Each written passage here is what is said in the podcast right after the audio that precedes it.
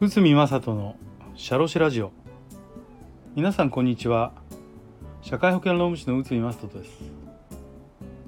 この番組では私内海が日常の日常の業務や日常のマネジメントで感じたことをお話しさせていただいております。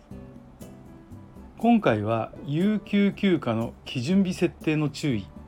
こちらについて解説いたします。有給は、まあ、有給休暇は入社日によって付与日が決定し付与というのは与えられる日ですよね。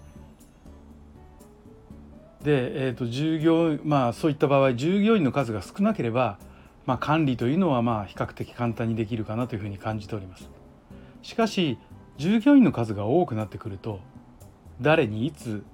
何日有給休暇を与えなければならないのか個別管理することになって、まあ、ちょっと事務が煩雑になるということです。えーと、これの解決策として有給休暇を与える、まあ、いわゆる付与日ということなんですけど付与日を基準日としていわゆる何日に一斉に皆さんに有給休暇を与えますよという一律のルールを定める方法があります。まあしかしこれを実施するには守らなくちゃいけないポイントがあります。まあ、一つはあのその有給休暇与えるにあたって、えーと、法定の基準を下回ってはいけないということです。まあ、法律に定められた有給付与の要件というのは例えば入社して6ヶ月経過した時に、まあ、実際に真面目に働いてたらあの普通の正社員さんだったら10日間支給されますよということなんですけど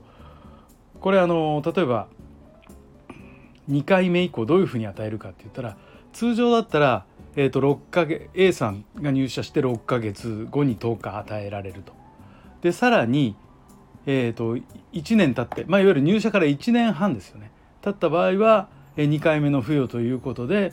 えー、と11日間与えられるんですけどこれが入社日が例えばバラバラだった場合はそれぞれ同じようなことを A さん B さん C さんにしなくちゃいけないんですけど、まあ、入社日だけはあのバラバラでもしょうがないけど、まあ、例えば基準日を定めて例えば4月の1日に一斉に与えましょうとかそういった場合基準日を設けることが可能ですよということになります。ただその際に、えー、と6ヶ月を経過した人が、えー、いたとしても、まあ、4月の1日まで待ってよっていうことだと法律違反になっちゃうということになります。あとは、えー、とその対策としてですね基準日を設ける場合